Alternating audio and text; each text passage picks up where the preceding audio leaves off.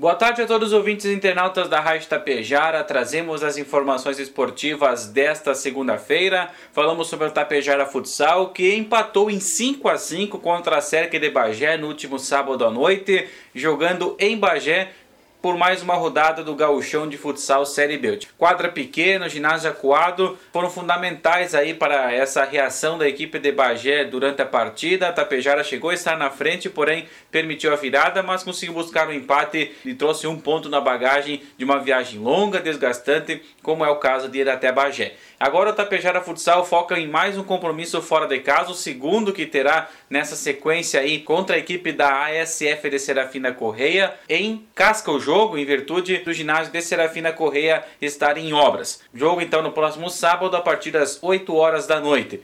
A dupla Grenal tropeçou mais uma vez nesta rodada do Campeonato Brasileiro, começando o segundo turno da competição. O Inter no sábado foi derrotado por 1 a 0 contra o Fortaleza no estádio Beira-Rio Porto Alegre, gol marcado por Thiago Galhardo. Já o Grêmio até saiu na frente no domingo contra o Santos na Vila Belmiro, gol de Cristaldo, porém permitiu o empate e a virada do Santos no final da partida. Então, dupla Grenal aí já começa o segundo turno sem pontuar. O Inter foca amanhã no jogo contra o Bolívar, na altitude, primeira partida da fase quartas de final da Copa Libertadores. E o Grêmio no domingo recebe o Cruzeiro na Arena às quatro da tarde.